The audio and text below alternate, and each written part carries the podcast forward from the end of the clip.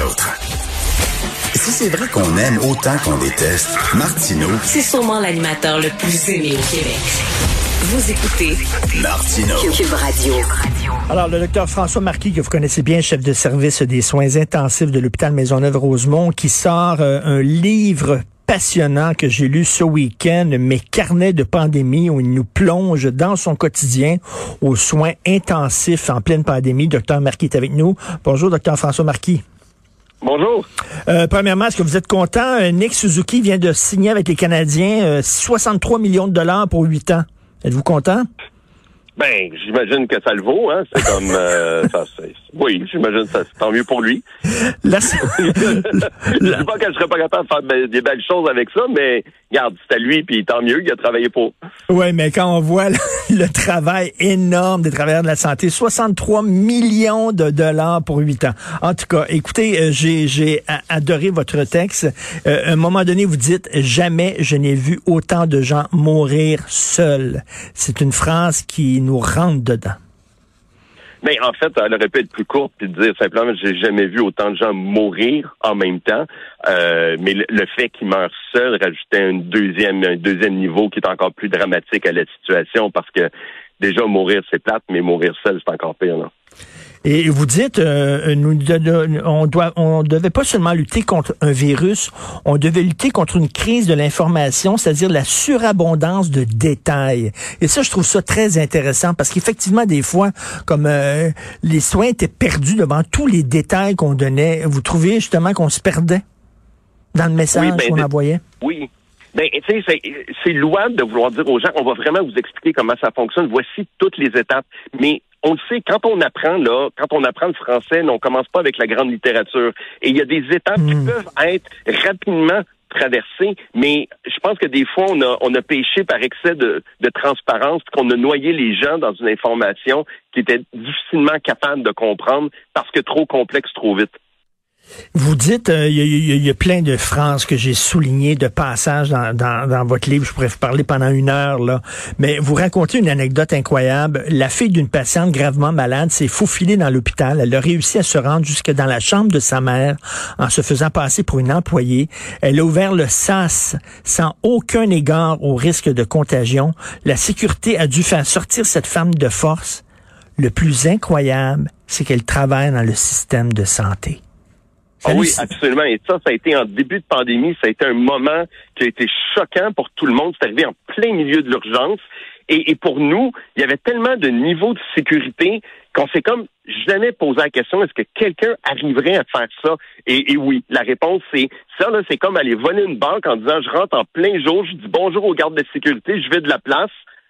Euh, c'était inconcevable et ça, ça nous a été, ça a été un réveil. Là. Ça a été non, on peut pas se fier à personne. Va falloir que les mesures soient extrêmement strictes. Donc, quand les gens se demandent pourquoi c'était quasiment plus dur rentrer dans un hôpital que de sortir de prison, là, ben c'était pour ça. Il y a des gens qui ont vraiment essayé et qui ont mis en danger absolument tout le monde. Et vous êtes, vous êtes découragé de voir qu'il y a des gens du, du, du milieu de la santé qui sont entre autres euh, anti-vaccins, qui sont, se font pas vacciner, ne respectent pas les consignes eux-mêmes. Euh, vous dites là, c'est, comme si on se faisait tirer dans le dos quasiment par quelqu'un de, de notre propre armée là. C'est exactement ça, parce qu'on travaille au quotidien, un, à lutter contre un fléau, mais deux, faut pas l'oublier, à rendre le système de santé le plus sécuritaire possible pour tout le monde. hein. Il n'y a pas juste les patients avec la COVID, ça, ça, c'est pour les employés, mais c'est aussi pour les autres patients.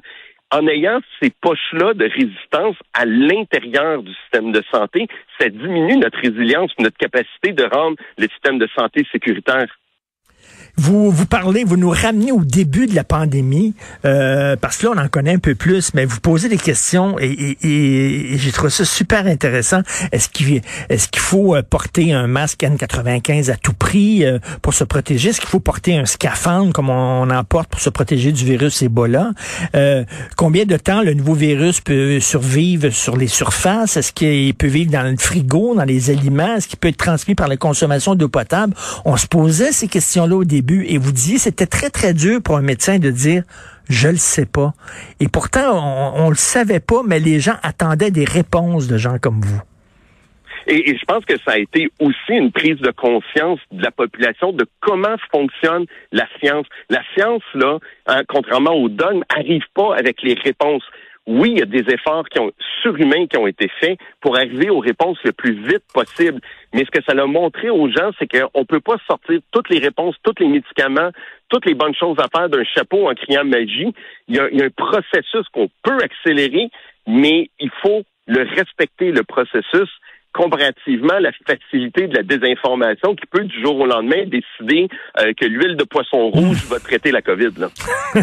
Et euh, vous avez été bien sûr la cible de beaucoup d'attaques, comme tous euh, tous les, les, les gens des, des, des, médias pendant cette pandémie-là. Et vous dire, vous dites que vous avez une armure, mais votre armure n'est pas à toute épreuve. Les attaques, lorsqu'elles sont très personnelles, peuvent faire vraiment très mal. Il y a des attaques qui vous ont fait du mal? Ben oui, euh, c'est étonnant hein, parce que c'est pas toujours celle qu'on pense.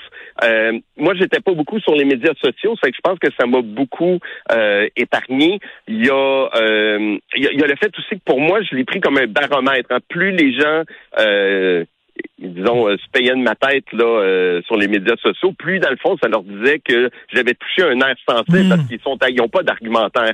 Maintenant, oui, euh, je me rappelle à un moment donné, quelqu'un a dit que j'avais aucune formation scientifique et que j'étais finalement un, un, petit docteur de province qui cherchait de l'attention la quantité de temps que j'ai passé à apprendre des choses, puis ça, celle-là, je dirais que dans tout le lot, c'est celle qui, qui m'a fait le plus mal parce que euh, je ris absolument rien contre les médecins en région parce qu'ils sont souvent extraordinaires, mais ces médecins-là aussi ont une forte carrière scientifique. Et, ça, j'ai trouvé ça c'est celle qui m'a qui m'a dérangé le plus, honnêtement. Et docteur Marquis, vous dites là que vraiment pas se faire vacciner à notre époque, c'est quasiment c'est quasiment un crime. Et vous dites, euh, euh, je me demande si on arrivera au point où il faudra songer à traiter ces agissements comme la conduite en état d'ébriété, tout comme l'alcool au volant. Ce sont des comportements qui peuvent entraîner des décès ou des atteintes corporelles graves. Est-ce que selon vous, ne pas se faire vacciner, ne pas respecter les consignes, c'est aussi criminel que de conduire sous? Mais pour moi, oui, ça c'est mon opinion personnelle. Naturellement, c'est pas l'opinion nécessairement du collège ou, du gouvernement. Mais moi, le citoyen François Marquis, avec ce que j'ai vu, avec ce que j'ai vécu, dans ma tête, il n'y a pas une grosse différence. Est-ce qu'on devrait punir euh, ces agissements-là? Donc, j'imagine que vous êtes d'accord que les gens, par exemple, du milieu de la santé qui ne veulent pas se faire vacciner perdent leur permis d'opérer? Moi, oui. Puis ça, c'est mhm. mon opinion personnelle, mhm. j'ai toujours été en faveur de ça. Et, et définitivement, là, je pense qu'il doit avoir des conséquences. Ces gens-là ont fait des choix. On a décidé de respecter leurs choix de citoyens. Ça vient avec certaines conséquences, comme par exemple conduire sans permis, conduire en état d'ébriété. Je veux dire, on a un système. Les gens doivent respecter des règles pour que le système fonctionne. Et si on n'en respecte pas, ben on, vit des conséquences. Maintenant, aux, politiques puis au légal de décider quelles seront les conséquences, mais il devrait y en avoir.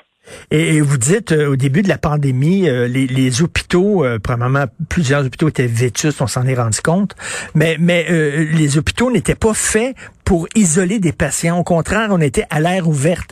Tout était ouvert. Donc, à l'hôpital Maisonneuve-Rosemont, vous avez bagossé littéralement euh, des, des, unités là euh, vraiment fermées, des unités chaudes pour les gens qui avaient la COVID. Et vous dites d'autres hôpitaux situés non loin de, du mien ne semblent pas prendre la menace au sérieux. Ça devait être décourageant, ça, de voir que des confrères, des concerts prenaient pas ça au sérieux.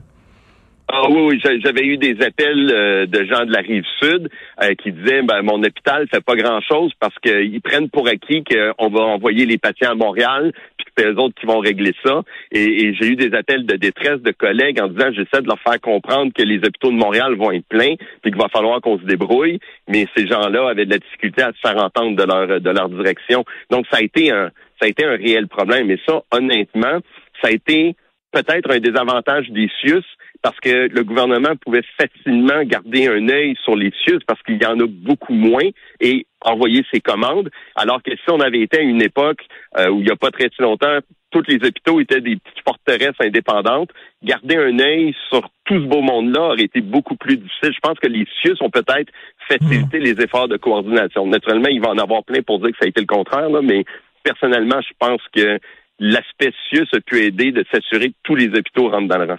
Et vous êtes très franc, vous parlez aussi d'un passage à vide. Vous dites, devant autant de je m'en foutisme de la part d'une partie grandissante, hein, grandissante de la population, j'ai parfois envie de jeter l'éponge.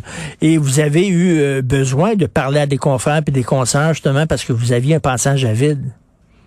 Oui, et, ça, je pense que c'est important. toute personne qui est, la, résilience, hein, c'est un gros baril, puis ça t'avertit pas quand tu arrives dans le fond.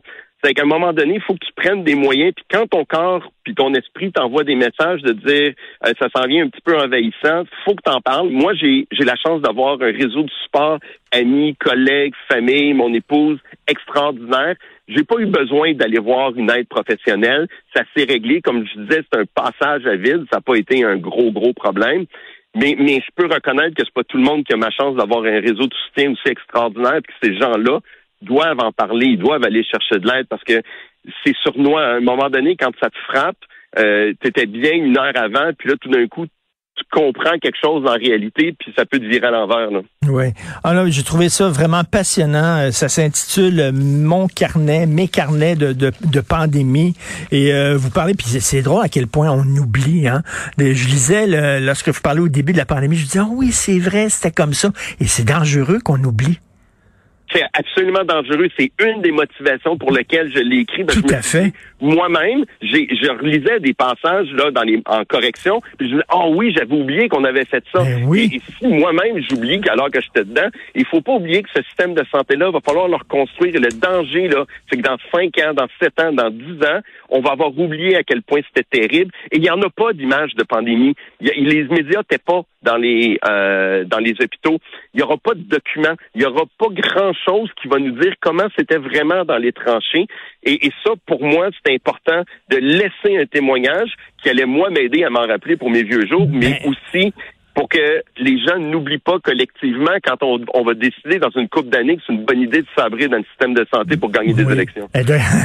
Et, docteur Marquis, là, le, début de la pandémie, c'est il y a un an et demi. C'est pas loin, là. Puis déjà, je me, heureusement qu'il y avait votre livre. Je me dis, ah oui, ben oui, il y avait ça. Je l'avais oublié. C'est fou. Hein. C'est pas pour rien qu'on met Je me souviens sur nos plans. Oui. Il, y a, eu tellement de choses qui sont passées en même temps. Euh, il y a des gens aussi qui vont, tu sais, on, avait les, les renseignements qu'on avait. Il y a beaucoup de personnes qui comprennent pas encore pourquoi, parce qu'on leur a pas expliqué pourquoi les hôpitaux ont fait ça. C'était quoi l'idée en arrière de ça? Ils se sont fait une opinion. Puis une des choses que j'aimerais en lisant le livre, c'est qu'ils disent, ok, c'était à ça qu'ils pensaient dans le système de santé. Ah, c'est ça qui se passait. Et, peut-être que cette amertume-là, parce que beaucoup de gens, malheureusement, qui ont eu des proches qui ont été hospitalisés, qui sont décédés, qui n'ont pas pu voir, c'est une décision qui a été sentie, ressentie, très cruelle dans la population. Et, c'est vrai que c'est cruel. Mais j'aimerais ça que les gens comprennent qu'on n'a pas fait ça de gaieté de cœur, puis qu'on avait d'excellentes raisons et que c'était leur santé qui nous préoccupait encore plus. En tout cas, un texte fascinant, Mes carnets de pandémie. Merci pour ce, ce, livre et merci pour tout le travail que vous faites, docteur François Marquis. Merci beaucoup. Bonne journée. Merci. Bonne Bonjour. C'est Benoît qui prend la relève. Bien sûr, il y a notre rencontre à midi. On se reparle demain à 8 heures. Merci pour la recherche Maude Boutet, Florence Lamoureux, le coup de main Carl Marchand à la réalisation à la régie Jean-François Roy. Passez une excellente journée.